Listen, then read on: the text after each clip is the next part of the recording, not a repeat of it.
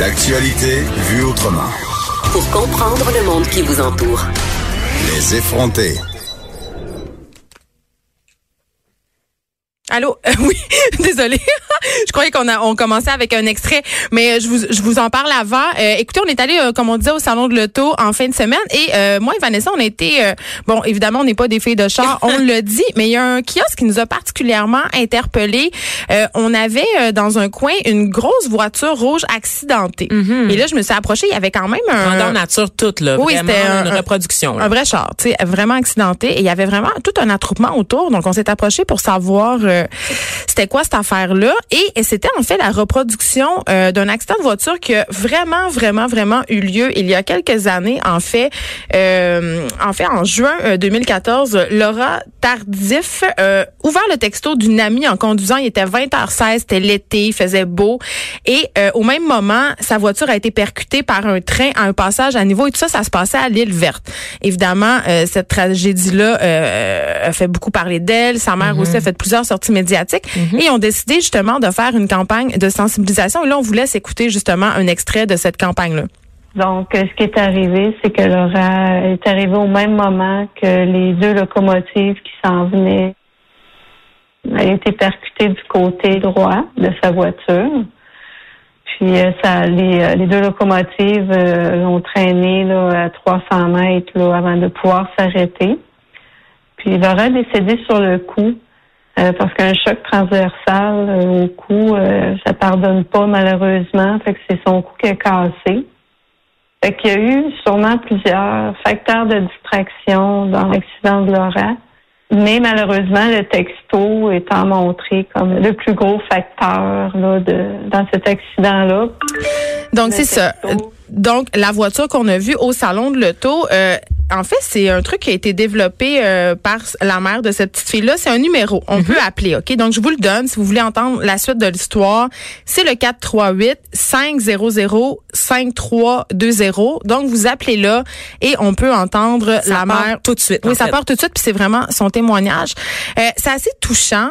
Euh, et on a prouvé quand même avec les années que les campagnes de sensibilisation qui fonctionnent le mieux, ce sont euh, les trucs qui mettent en scène la vraie vie. Sais, On se rappelle, il y a quelques années, on pouvait voir euh, un extrait d'une vidéo YouTube où il y avait justement euh, des jeunes qui, qui roulaient vite dans un rang qui s'était filmé, puis on voit vraiment l'accident en temps réel. Là, ils prennent le, le champ, comme on dit. Oh, ouais, en ralenti, il y en a puis là, il y a l'accent sur leur visage qui est mis, donc Oui. c'est assez, c'est très Donc, percutant. c'est- ce sont des vraies images et ça a été prouvé que c'est quand même ces images-là, donc les vraies images, les vrais événements qui ont le plus d'impact, notamment au niveau de la prévention euh, au sein des- d'une jeune clientèle qui est en train d'apprendre à conduire ou Faut qui miser conduit. sur le human, effectivement, plutôt que des statistiques, de mettre des visages Oui, ou sur des fausses annonces euh, qui sont stagées ou, qui sont qui, font très... euh, Ben, il y, en avait qui étaient quand même bonnes, mais, mais quand même, quand on est jeune, on a l'impression euh, qu'il n'y a rien qui peut nous arriver. C'est-à-dire qu'on est immortel. on est téméraire. On- oui, on est téméraire, puis on- évidemment aussi, il y, a des- il y a toutes ces études qui démontrent aussi que le lobe frontal est pas rendu assez développé pour prendre des décisions et bien évaluer les risques.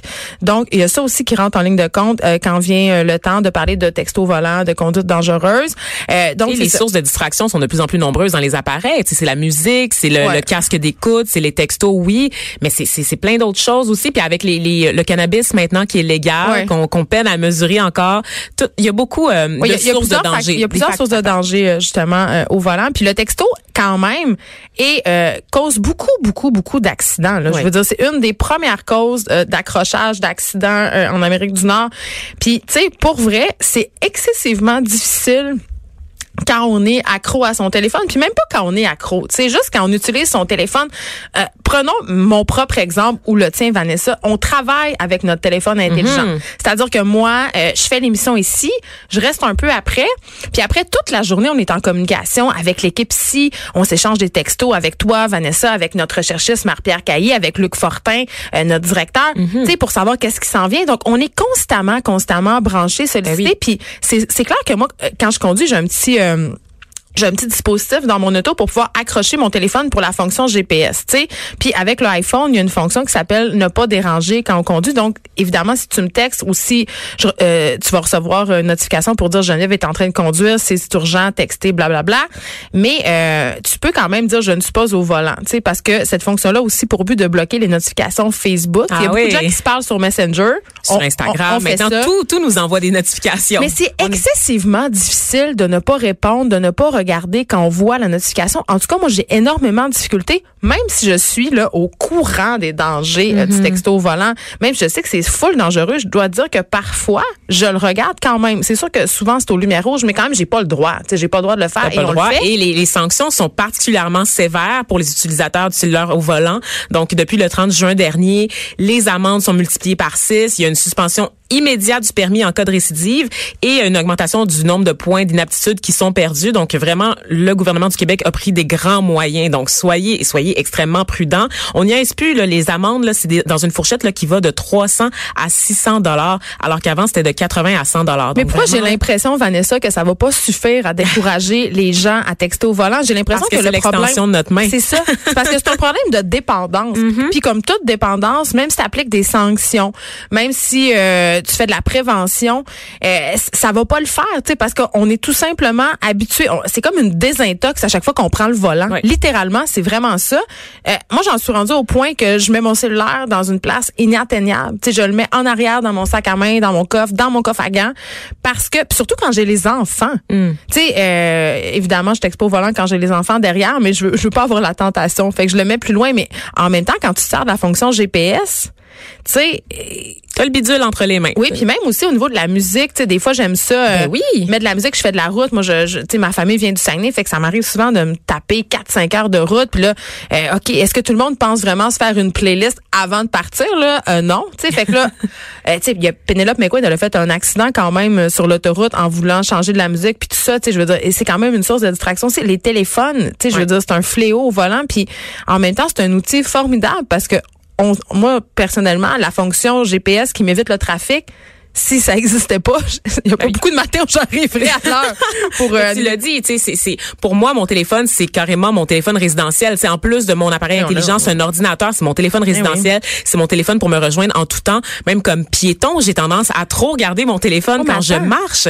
Et ça maintenant je vous le dis là en ville, c'est difficile de circuler, maintenant je dois plus seulement faire attention aux automobilistes, je dois faire attention aux cyclistes. Ben là tu me dis tantôt puis là on va le dire, ah, tu me dis en petit secret en cachette. En cachette, j'ai dit que les les, cyclistes me faisaient plus peur que les automobilistes en ville et j'ai vraiment peur que genre la mafia la mafia du vélo? La mafia du vélo débarque en studio avec des lasers sur mon front mais pour vrai l'hiver c'est absolument épouvantable parce que c'est très facile de déraper. Il y a de la glace il y a des bulles de neige il y a des fissures sur l'asphalte. Puis les cyclistes je m'excuse mais c'est pas les, les, gens qui adoptent le vélo d'hiver c'est pas tout le monde qui est équipé. C'est pas tout le monde qui est vraiment capable. c'est une grosse mode là en ce moment on va se le dire. Puis c'est pas tout le monde là, qui est vraiment capable de pédaler l'hiver. Donc, euh, je pense que il y, a pas. Mais si on ajoute à ça la source de distraction du téléphone oh, oui, au travers. Il y en a beaucoup qui écoutent de la musique aussi en pédalant. Pourquoi pas? Ils ont des écouteurs sur les oreilles, ils regardent pas, ils ont des grosses lunettes pour se protéger du vent. Mais est-ce qu'ils voient vraiment ce qui se passe sur la route? Je te dirais que c'est moyen là. Tu sais, quand je descends maintenant de l'autobus express que je prends mm. euh, sur le gros boulevard le, sur Berry, je dois descendre de l'autobus, regarder les chars et tout de suite après, je dois regarder si les cyclistes parce qu'il y a une piste cyclable qui vient vers moi et c'est comme une pente, donc les cyclistes arrivent très très vite. Avoue qu'avant, euh, tu sais à Montréal, c'est priorité piéton là évidemment, donc il y a des signaux lumineux qui indiquent aux piétons quand vient le temps de traverser, quand tu peux traverser là, ce fameux petit bonhomme blanc. Avant, je dois avouer que je traversais sans trop euh, me questionner, c'est-à-dire hop, la, la lumière tournait, il y avait le petit monsieur piéton qui apparaissait, bang bing boom, j'avançais, je traversais. Maintenant, je regarde quand même. Oui, je hein. regarde quand même parce a des voitures qui font tout simplement pas leur stop, pas leur lumière. Pourquoi? Pas de flasher. Parce qu'ils sont en train de texter au volant ou parce qu'ils sont au téléphone. Parce que ça, c'est un truc dont on, on a un peu évacué ça du débat, hein, la mhm. discussion téléphonique pendant qu'on conduit. là. Euh, parce qu'évidemment, avec les, la fonction Bluetooth, on n'a plus besoin d'avoir l'appareil en main. De toute façon, on n'a plus le droit de tenir un téléphone dans ses mains. Mais quand on conduit, là, surtout quand on conduit en ville, OK? Mhm. En ville, là, tu le dis, il y a des piétons, il y a des vélos, il y a des trucs à vidange, il y, a toutes sortes de distractions. Il y a vraiment beaucoup, beaucoup d'embûches. Il y a plein d'affaires. Il y a plein d'affaires. Il y a des cônes, il y a, il y a, il y a des... Fait mettons, mettons que tu es en réunion, puis euh, tu fais une réunion téléphonique ou euh, au volant de ta voiture, ton attention, là, elle est forcément divisée. Là. Ben T'es pas toute là. T'es pas en train de d'avoir les yeux sur la route. Je veux dire, même quand tu parles à ta mère ou à ton ami ou de tu parles de ton divorce au téléphone, là, pas... non mais c'est vrai.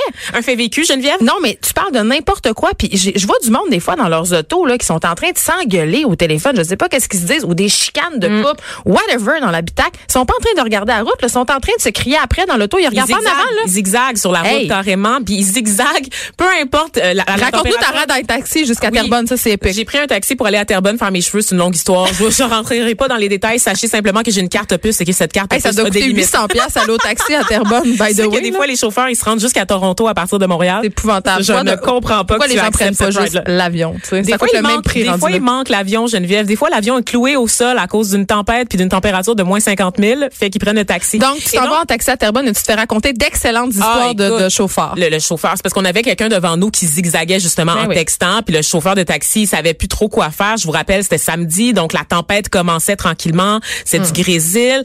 Le, mon chauffeur de taxi, évidemment, avait des bons réflexes. Une chance, parce qu'il est habitué. Il est habitué de circuler en ville et c'est les meilleurs observateurs, ben en fait. Et ce qu'il me disait, c'est que parmi les anecdotes dont il se rappelle, qui se sont produites récemment, quelqu'un qui conduisait en sens inverse, son téléphone à la main, sur la voie de service, ben sur la métropolitaine, en sens inverse. C'est ce que j'ai vu la semaine passée, Vanessa, au coin Rachel et Sherbrooke, une chauffeuse d'autobus scolaire qui textait au volant. Non! Oui, oui, oui, mesdames et messieurs. Elle était je dois être honnête, par contre, elle était stationnée sur les quatre flashers, comme on dit, mais elle textait au volant. C'est pas le droit quand même. C'est pas le droit. Tu conduis un autobus scolaire, un autobus scolaire, pardon, un autobus. Mais les gens, ils ont toujours l'impression que ça arrive juste aux autres, ces histoires-là, que genre, ils sont invincibles. Puis on parlait des jeunes tout à l'heure qui sont téméraires, mais c'est pas vrai. C'est tout le monde. Tout le monde pense que les histoires d'horreur qu'on voit dans les médias, et je vous le dis, là, j'étais dans une salle de nouvelles, j'en voyais tous les matins des accidents de la route, que ce soit des routes de campagne ou en ville.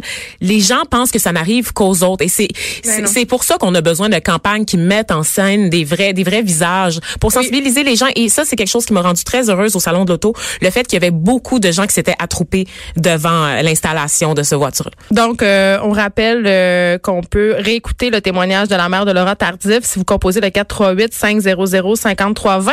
Il y a Richard Martineau aussi qui anime en direct du salon de l'auto. on se quitte maintenant. Merci d'avoir. Pour écouter cette émission, rendez-vous sur cube.radio ou téléchargez notre application sur le Apple Store ou Google Play.